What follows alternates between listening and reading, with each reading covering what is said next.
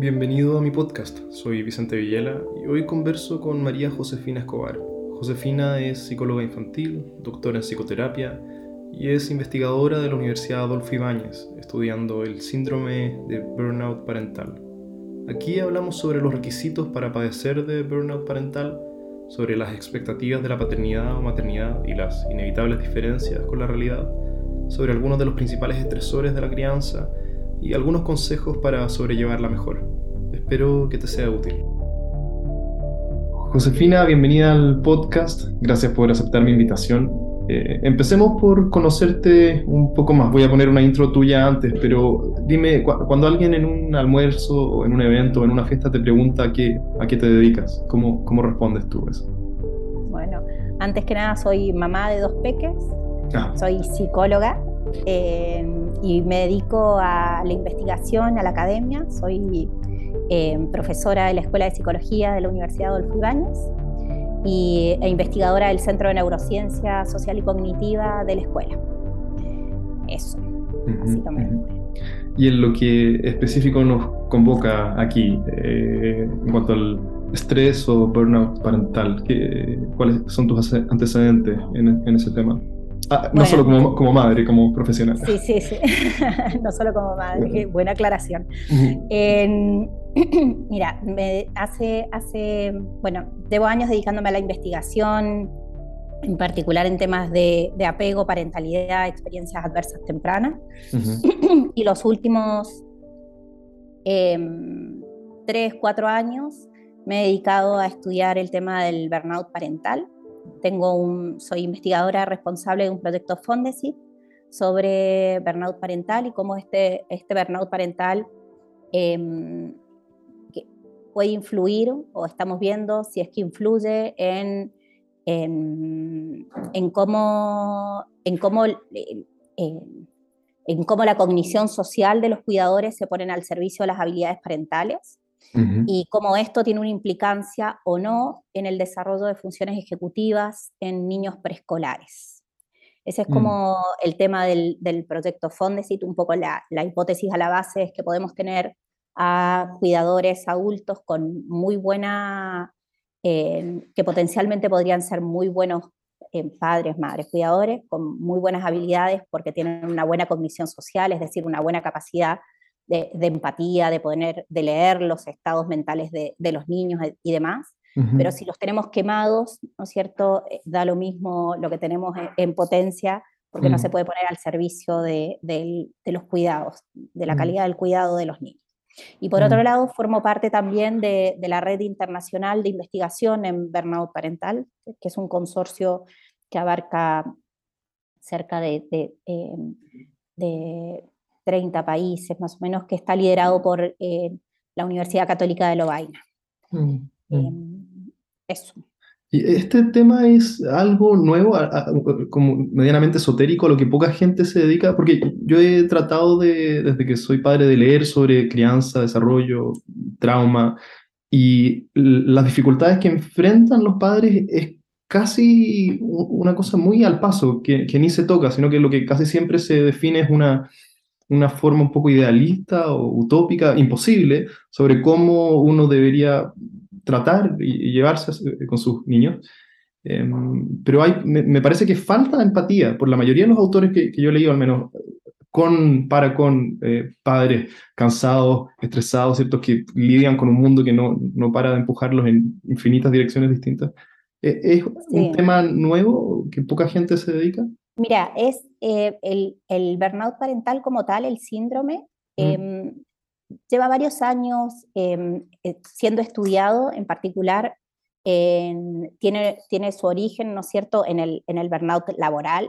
Entonces hubieron unos psiquiatras que trabajaban con, em, con padres que tenían hijos con enfermedades crónicas y dijeron, mm. acá hay varios síntomas que son comunes, ¿no es cierto?, y que tienen que ver con los cuidados y que en definitiva el agotamiento, la, falta de, conexión y demás, eh, gira en torno no en el trabajo, sino al tema crianza. Entonces se empezó a desarrollar como en esa línea, pero es recién hace, hace unos cuatro o cinco años más o menos que eh, toman fuertemente este concepto, el, equipo en particular de, em, de, Bélgica, que dicen, ojo, pero estas, estas, estos síntomas que, que han sido descritos en, en, padres cuidadores de niños con enfermedades crónicas, la viven también eh, padres eh, todos los días en, el, en, el, cotidiano, ¿no? que en definitiva a veces, a veces pasa que ponemos ciertos, ciertos ideales y perdemos de vista que detrás de esos ideales hay, hay seres humanos que se cansan y que son exigidos por, por eh, miles de lugares, ¿no? Y entonces se pierde un poco el foco en, en, que para pensar en una buena calidad de cuidado en la infancia tenemos que pensar en cómo cuidamos a quienes cuidan, ¿no? a los mm. cuidadores. Por eso, mm. por eso a mí me interesó mucho el tema, el tema del, del burnout parental. Y, y, es un, hay, hay, un umbral aquí que uno tiene que pasar para calificar como quemado o, o es parte inevitable de, no. no, no, no. El, eh, hablamos de, de, síndrome de burnout parental cuando se produce un, un desequilibrio crónico, es decir, una exposición a estrés crónica, en donde hay demasiados estresores, por un lado, ¿no es cierto?, en torno a la, a la crianza y a las tareas de cuidado, y pocos recursos para hacerle frente. Cuando este desequilibrio, ¿no es cierto?, que, que, em, que se sostiene en el tiempo, se mantiene, eso lleva a que el, el adulto empiece a presentar cuatro síntomas característicos del síndrome, que son el agotamiento excesivo, que es un agotamiento a nivel cognitivo, a nivel emocional, a nivel, em, a nivel físico, ¿no? Es como me tengo que levantar a, preparar desayuno y, me cuesta como si, no sé, como si me dijeran, vamos ya al gimnasio, ¿no? Como tengo que hacer una fuerza eh, brutal para, para, lograrlo. Después hay, un, hay otro, otro síntoma que es el distanciamiento emocional con, con los hijos, y esto es percibido subjetivamente con eh, como estar funcionando en piloto automático, ¿no? Es como yo hago todas las cosas que tengo que hacer, pero no estoy conectado, no estoy, no estoy eh, viendo qué está pasando ahí, qué, qué, está sintiendo mi hijo, qué, en qué está, ¿no? Y tampoco estoy conectado conmigo, ¿no?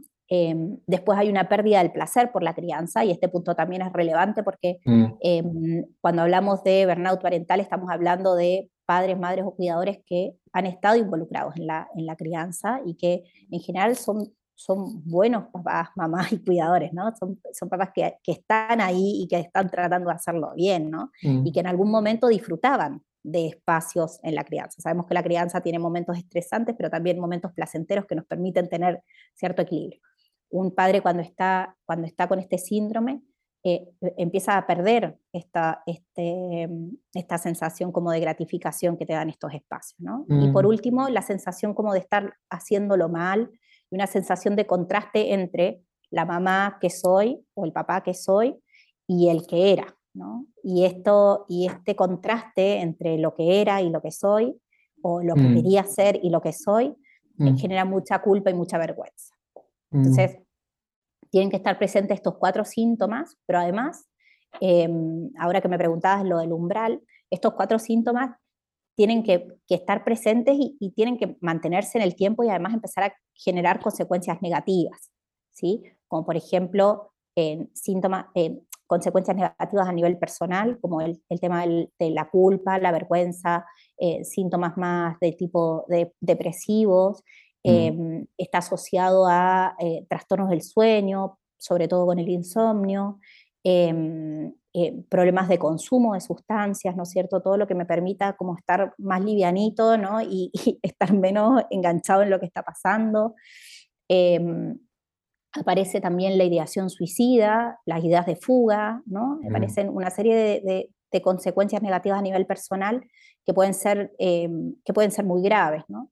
Em, y a nivel, a nivel interpersonal, cuando hay una pareja parental, empiezan mayores conflictos a nivel de, de, la relación con la pareja parental. Mm. Y eh, un tema que nos interesa mucho a quienes trabajamos en temas de infancia es que em, también se ha asociado fuertemente con los malos tratos en la infancia. ¿no? Un papá que está cansado, que está desconectado emocionalmente y demás, es un papá que tiene mucho menos recursos como para regularse frente a la desregulación de un niño o frente al mm. estrés, ¿no? Entonces un papá que va a gritar más, que, que, va a atender, ¿no es cierto?, al maltrato físico, verbal o a la negligencia, ¿no? Entonces tiene que presentarse, eh, se, empieza, se empiezan a presentar todas estas consecuencias. Y hago esta aclaración porque en definitiva cualquier papá, mamá eh, o cuidador que escuche, ¿no?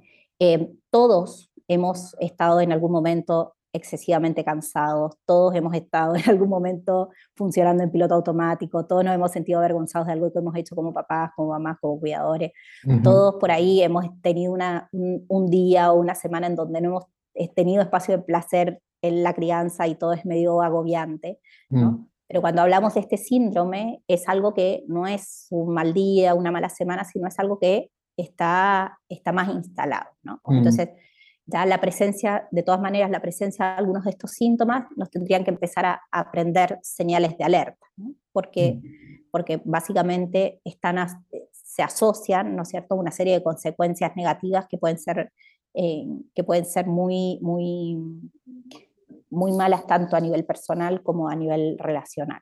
Me imagino que ah, mucho de lo que dices me, me resuena con mis eh, cortos años de, padre, quizás no eh, de forma crónica, pero sí aislada, como mencionaste últimamente, o por semanas a la vez.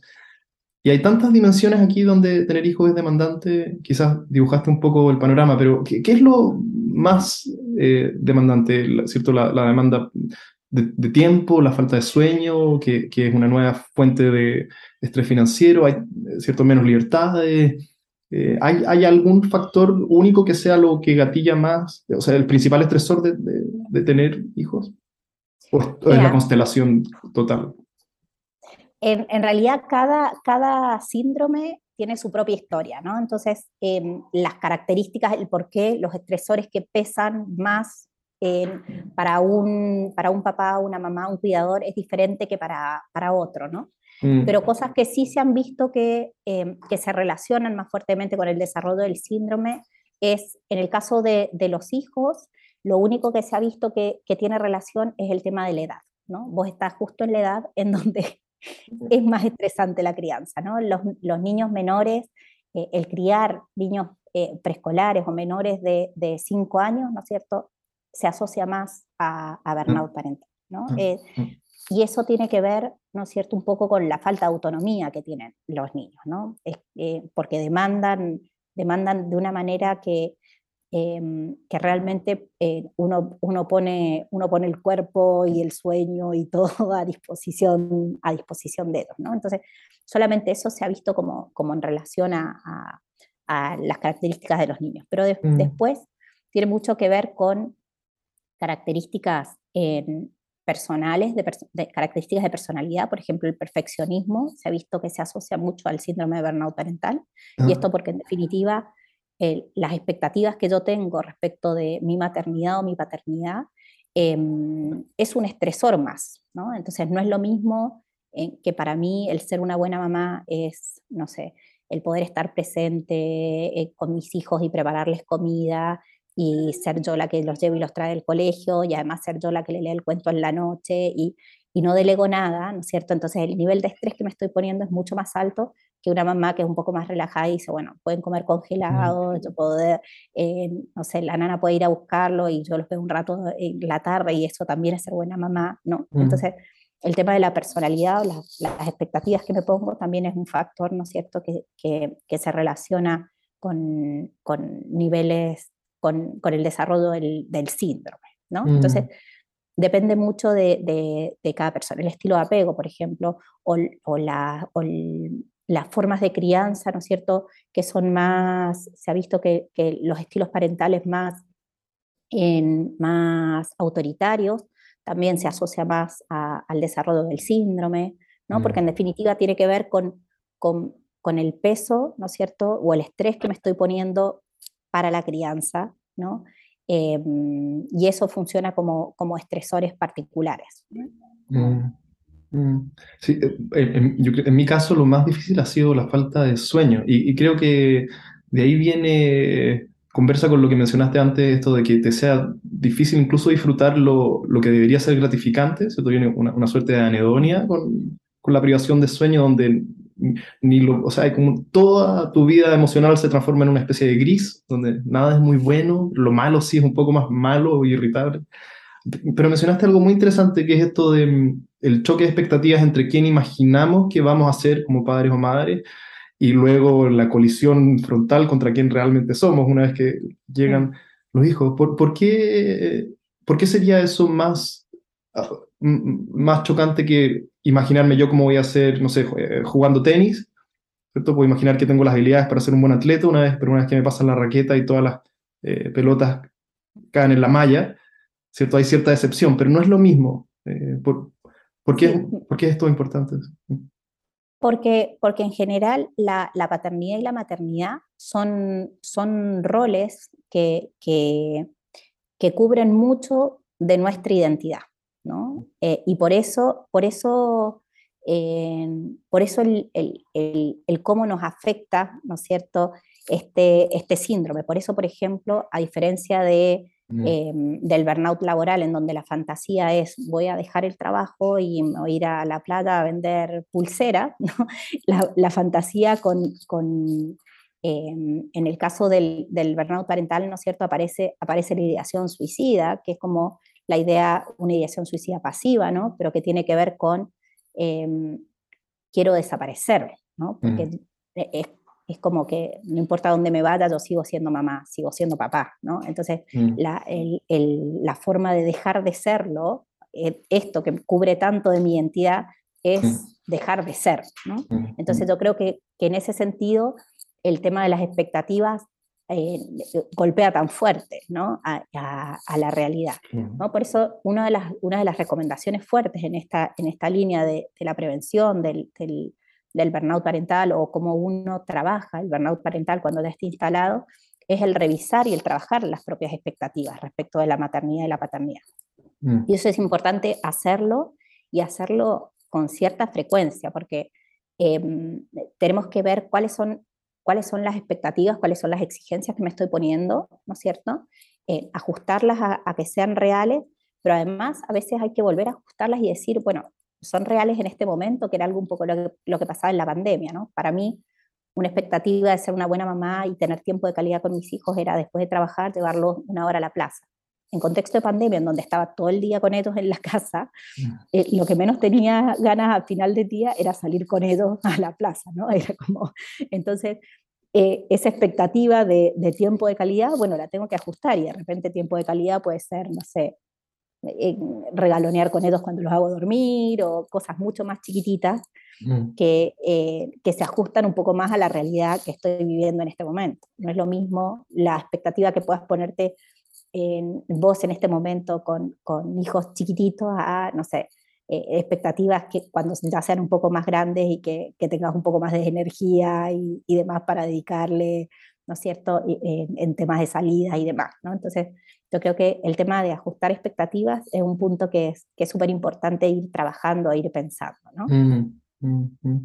Eh, al principio mencionaste que es eh, una balanza entre estresores y recursos y que cuando esto pierde el balance caemos en el síndrome de burnout, por lo que entiendo. Pero por recursos no te refieres solo a plata, ¿cierto? ¿Qué, qué más hay acá? No son solo recursos claro. financieros. ¿sí? No, recursos son todos los recursos que, que, aportan a la crianza, ¿no? Y recursos, entonces ahí tenemos recursos personales, como, eh, como generar espacios de autocuidado, por ejemplo, eso sería un recurso, el tener un espacio para mí, uh -huh. eso es un recurso súper relevante para mantener uh -huh. cierto equilibrio.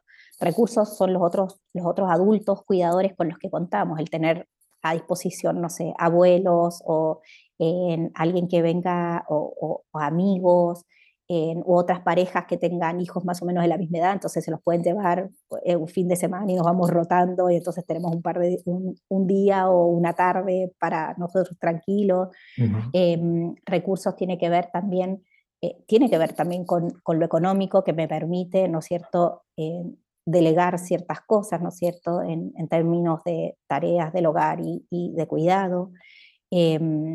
Recursos tiene que ver con, con, características de la personalidad, ¿no? el, que, el ser más flexible es, es, un recurso en sí mismo, ¿no es cierto?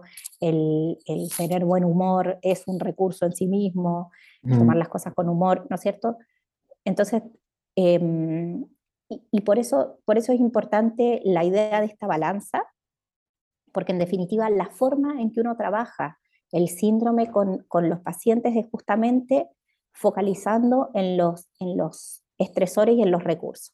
Y entonces uno, de hecho, uno puede hacer un ejercicio muy simple, que es como dibujar, graficar esta balanza y poner cuáles son los estresores que tenemos, cuáles son los recursos que tenemos a la vista mm. y empezar a trabajar desde ahí y ver cuáles son los estresores que efectivamente se pueden quitar o si es que no se pueden quitar, cuáles al menos los podemos disminuir un poco y por otro lado, cuáles son los recursos que tenemos y en esos recursos a veces hay recursos que podemos potenciar más, por ejemplo, algo que se ha visto que ayuda mucho al, al síndrome es la posibilidad de, em, de contar con una pareja con una pareja parental, de la coparentalidad o la corresponsabilidad con otro adulto, ¿no es cierto? Mm. Entonces a veces hay un papá, ¿no es cierto? Porque acá hay un tema que atraviesa de género bien fuerte en donde las mujeres somos las más afectadas con este síndrome, a pesar de que también los hombres eh, desarrollan el síndrome, pero a veces hay, hay papás que no están muy involucrados, pero no están muy involucrados porque socialmente em, hemos sido, eh, los, roles, los roles de género han sido establecidos de una forma en que somos las mujeres las que asumimos gran parte de las tareas de cuidado y tareas domésticas. Entonces, a veces hay, hay papás que están disponibles, pero que en definitiva la mamá es la que siente que se tiene que hacer cargo de toda y tampoco da mucho espacio. Entonces, uno trabaja como cómo eh, promover una paternidad más activa ahí. Em, entonces uno lo que hace es eh, un poco potenciar recursos ya existentes. O hay unos abuelos, pero que en realidad nunca les pedimos nada para no molestarlos, y entonces uno dice, bueno, pero ¿qué pasa con los abuelos? ¿Y qué tal si le pedimos a los abuelos que los domingos se queden con ellos o se los lleven a la plaza? Y es como, bueno, en realidad no se me ha ocurrido y los abuelos felices de llevárselos una hora a la plaza, ¿no? Entonces uno trabaja con, eso, con esos recursos y a veces sumar recursos, ¿no? A veces tenemos recursos económicos, pero eh, como mi expectativa de ser buena mamá es eh, poder dedicarme a full a la casa y qué sé yo, entonces no tengo a nadie contratado para que me ayude no sé, y de repente tener a alguien que me ayude una o dos veces en el aseo, me libera tiempo para poder estar más dedicada a mis hijos. O, entonces, em, es, es un tratar de volver, por eso también es bonito hablar y explicitar que existe este síndrome, primero porque saca, saca mucha culpa, le hace sentido a la persona que está viviendo como estos síntomas como aislados y además permite, de alguna manera, ¿no es cierto?, em, tener una, una directriz hacia dónde, hacia dónde caminar en términos de, recuperación, ¿no? ¿Hay, ¿Hay, algún grupo demográfico que se vea más afectado? Por lo que te escucho decir, me imagino, mujeres solteras de bajos recursos, pero eh, ¿hay algún grupo demográfico que sea aquí el más afectado? No, no mujeres, mujeres no necesariamente, no necesariamente solteras. Em, eh, no, no, se ha visto, no se ha visto en ese sentido, sino mujeres, mujeres con un perfil más perfeccionista, ¿no es cierto? Eh, porque, porque a diferencia de, del estrés parental, en donde la parte del entorno tiene más peso, ¿no? El, nivel socioeconómico se ha visto que no es un factor, ¿no es cierto?, que tenga tanto peso, ¿no? Entonces, es un, es un síndrome que se da de forma transversal en los distintos estratos socioeconómicos. Em, pero sí, el tema de género eh, es fuerte, ¿no? En, en términos de, a nivel global, a nivel, a nivel global se ve que es, más fuerte el tema de, el tema de género, porque, porque seguimos siendo a nivel internacional también las mujeres quienes, quienes asumimos gran parte de, eh, de, la carga y de la carga mental también de los cuidados. ¿Y, por, qué, por qué crees que los recursos económicos no son diferenciadores acá? Porque a, mí también me sorprendió mucho leyendo sobre trauma que el trauma también se distribuye simétricamente en las dos colas de, de distribución de ingresos, o sea, la gente con menos recursos y con más recursos, eh, esos niños van a salir igualmente dañados de su infancia, lo que es inesperado. ¿Y por, qué aquí pasa algo parecido? porque en definitiva tiene, tiene mucho que ver con las características personales. Entonces, si tenemos a, a, mujeres o a cuidadores, ¿no es cierto? con, altas, con altas expectativas respecto del nivel de, del nivel de exigencias que me pongo para, para ser mamá, ¿no es cierto? Entonces, em, eso no necesariamente está atravesado con, con, con, el nivel socioeconómico. De hecho, podemos tener a, a, profesionales como mamás, de hecho se ve mucho en, en, mamás profesionales con una carrera eh, profesional fuerte, en donde tratan de eh, de cumplir, ¿no es cierto?, este, este ideal de, de, maternidad, eh, pero al mismo tiempo em, tratan de, de ser una buena profesional, una mujer exitosa, una mujer, ¿no? Y entonces el nivel de exigencias que me estoy poniendo del, del lado de la balanza es, es potente, ¿no? Mm. Entonces, em, básicamente va como en esa, en esa línea, o en los, características como el estilo de apego o características de personalidad que no tienen que ver necesariamente, ¿no es cierto?, con, em, con, mm. con, la, con el nivel socioeconómico. Mm, ¿Y cuánto alimentan estas expectativas lo que vemos en las redes sociales, que son... Nunca puedo, no, nunca me deja de sorprender como la, la hipocresía un poco que hay en, en las fotos de panoramas familiares donde lo único que se ve son niños perfectamente limpios y sonriendo, ¿cierto? Y, y, y cuando subirse al auto ya es un poco odisea. Eh, ¿Qué tan peligroso es verse rodeado por puras fotos y videos de familias que son imposiblemente perfectas? Bueno, yo creo que, que, ahí hay, que ahí hay un gran tema que, que tenemos, ¿no es cierto?, quienes quienes tenemos espacios también de, poder hablar de estos temas, ¿no? Y el que es poder mostrar una paternidad, una maternidad más real, ¿no? Em, porque, porque creo que, el tema de las redes sociales lo que impacta es el, en términos de, los niveles em, de, de, ideales que ponemos, ¿no? Ideales que, que, no, son, que no son razonables, ¿no? Y en ese sentido eh, es necesario como hacer hacer un ajuste. Entonces, claro, eh, ahí cuando hablamos, cuando, cuando de repente yo hablo con una mamá o un papá, ¿no es cierto? Y hablo de, em, de tener más tiempo de, de, calidad con, con, los hijos, se imaginan tiempo de calidad lo que aparece en Instagram, ¿no? haciendo manualidades o cocinando juntos o haciendo, no sé, subiendo un cerro. Y eso en realidad son cosas que son poco, poco realistas para un papá que está cansado, una mamá que está cansado. Y tiempo de calidad en realidad, lo que tenemos que pedirle de tiempo de calidad es tiempo en que tanto la mamá o el papá y el hijo disfruten. Y eso puede ser en, a la hora de acostarlos, tener un, rato em, un rato de regaloneo o cuando le estoy bañando poder jugar un rato en, en la tina o, ¿no es cierto? Como ese tipo, de, ese tipo de cosas es tiempo de calidad, ¿no? Es un tiempo de disfrute o con un hijo adolescente, el sentarnos y ver un capítulo de una serie, eso puede ser tiempo de calidad, ¿sí? No, no necesitamos hacer grandes cosas, ¿no? Em, lo mismo que, que en autocuidado, ¿no? Yo veo que hay muchas influencers así mamás que, voy a correr un poquito, em, veo que por ahí hay muchas, hay muchas influencers, ¿no es cierto?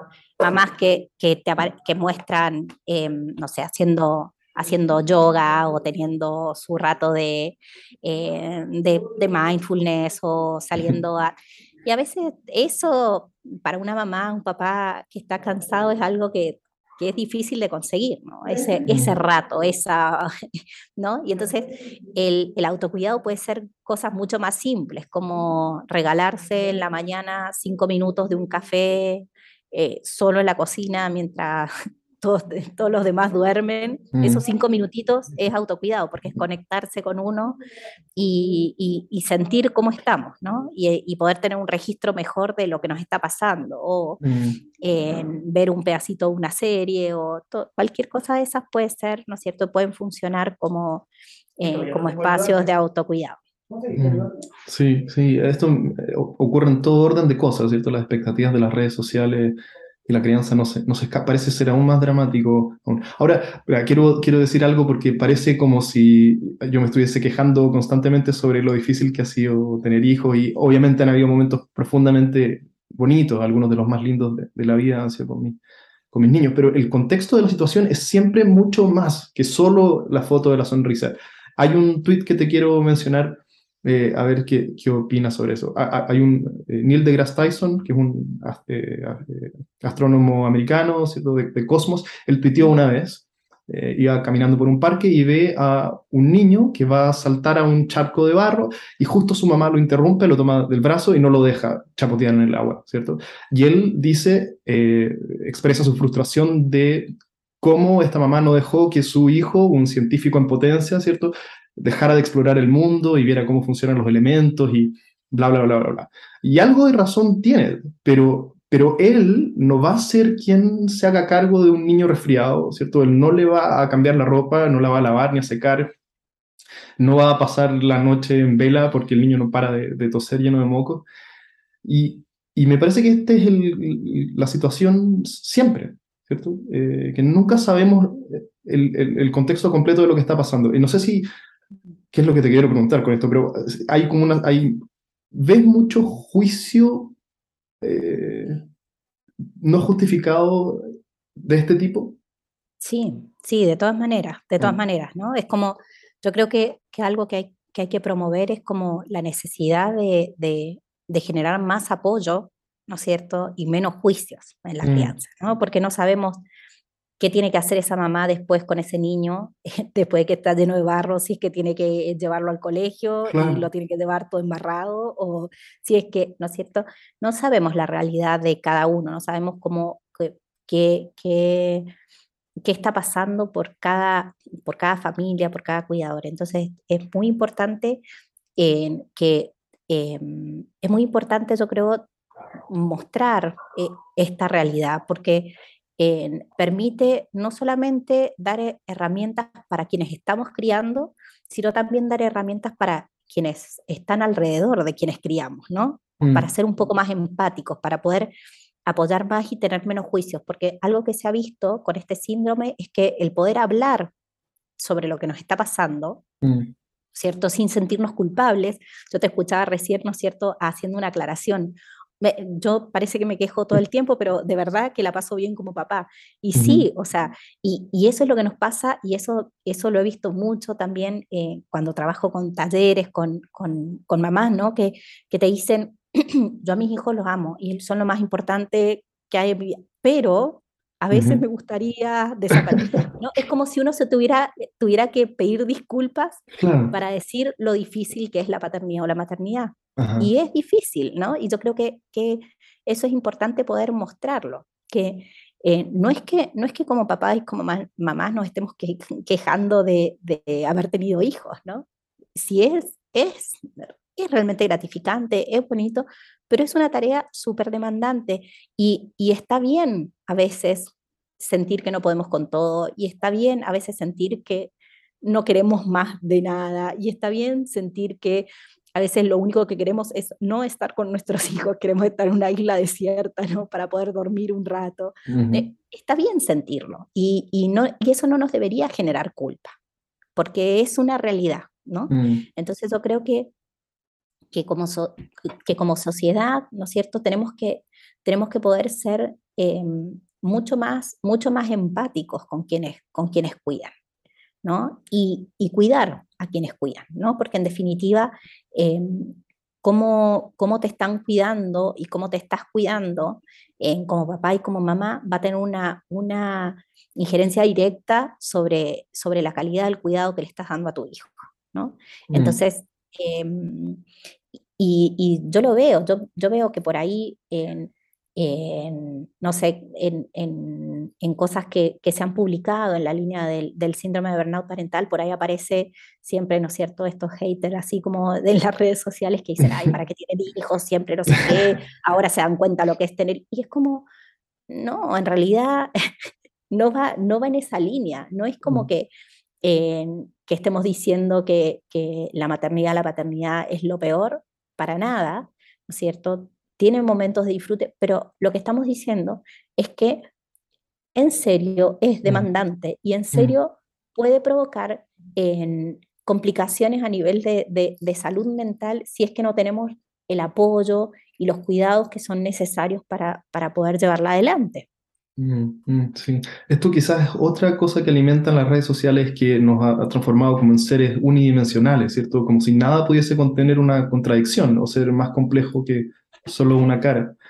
Eh, Josefina, tengo algunas preguntas que me llegaron en Instagram y tienes 5, 10 minutos más para responder esto y cerramos ya. Eh, me preguntaron aquí cómo, ay, ¿cómo veo esto? ¿Cómo tips para no pasar el burnout a la pareja y que se llegue a la separación? Sí, yo creo que, que ahí es súper importante el poder, eh, el poder hablar de lo que nos está pasando, como, como pareja. A veces eh, lo que se ha visto es que quien, quien tiene más riesgo de, desarrollar el síndrome es, quien se queda en la casa. ¿no?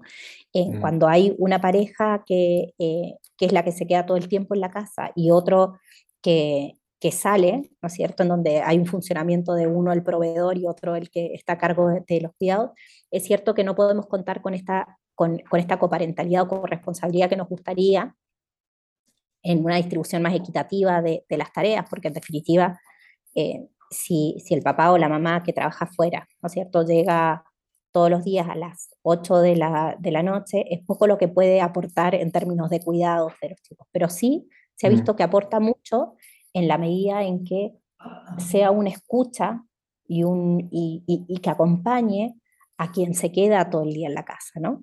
Eh, que muestre interés y que muestre Em, y que muestre reconocimiento respecto al trabajo que se hace dentro de la casa. ¿no? Em, eso ya permite, ¿no es cierto?, descomprimir muchísimo el estrés que genera el estar todo el día en la casa.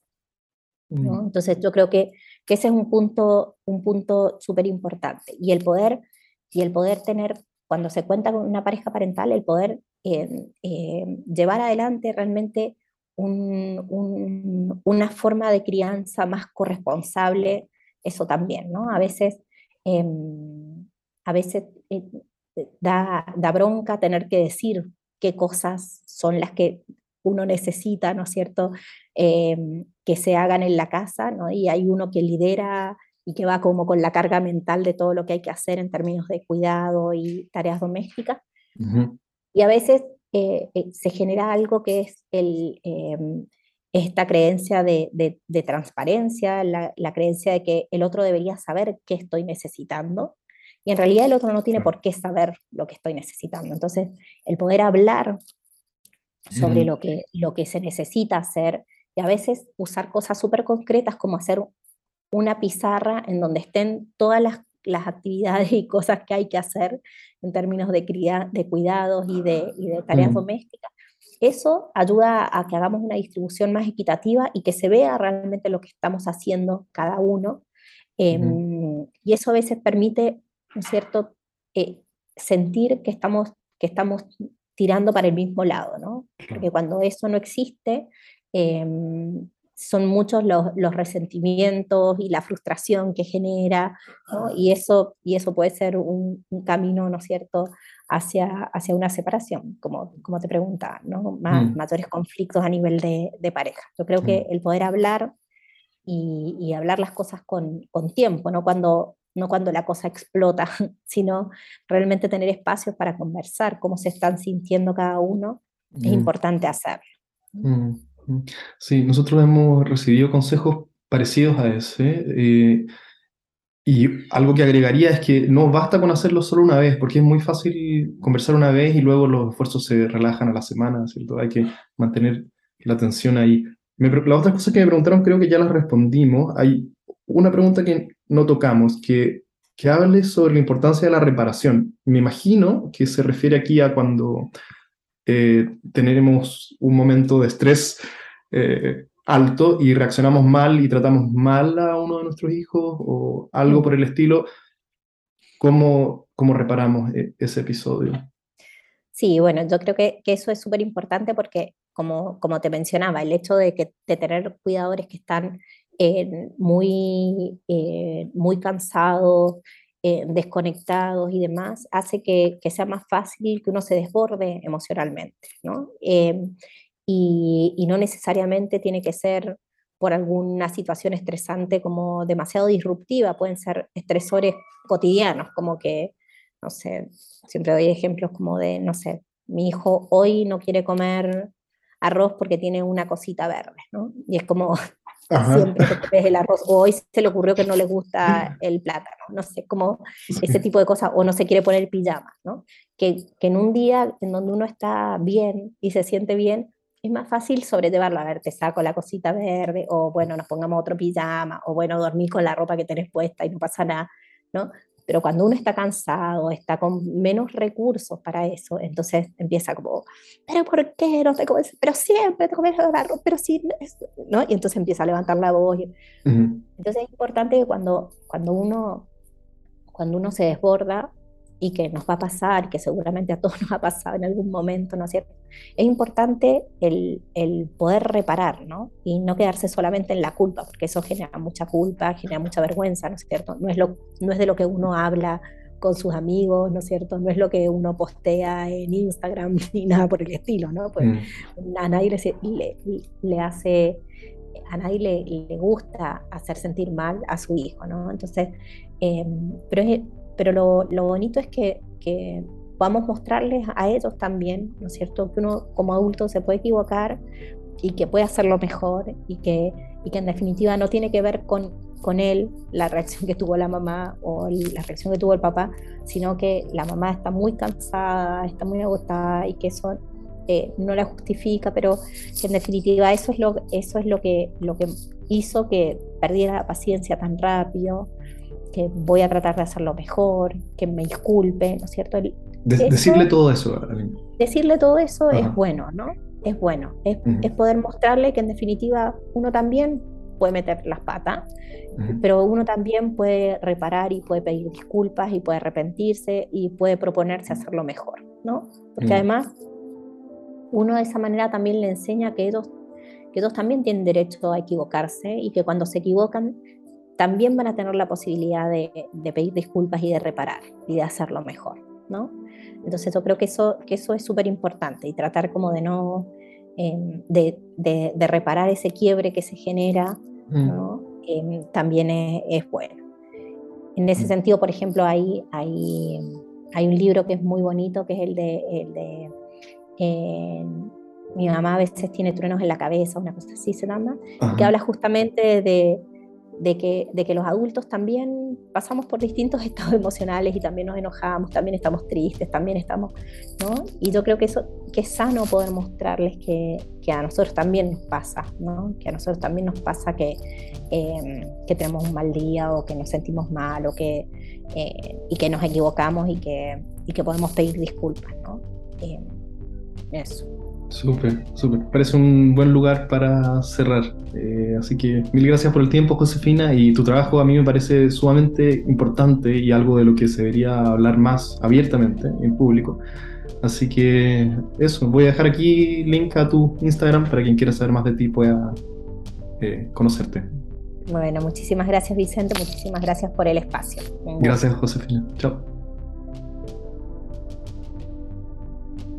Si este contenido te resulta interesante, suscríbete a mi canal de Spotify para recibir notificaciones cuando tenga nuevo contenido por compartir. Y si te gustaría ayudarme, puedes recomendarme a tus amigos y seguirme en mis redes sociales. Todas las ayudas en difusión serán profundamente agradecidas. Como siempre, gracias por tu tiempo y hasta la próxima.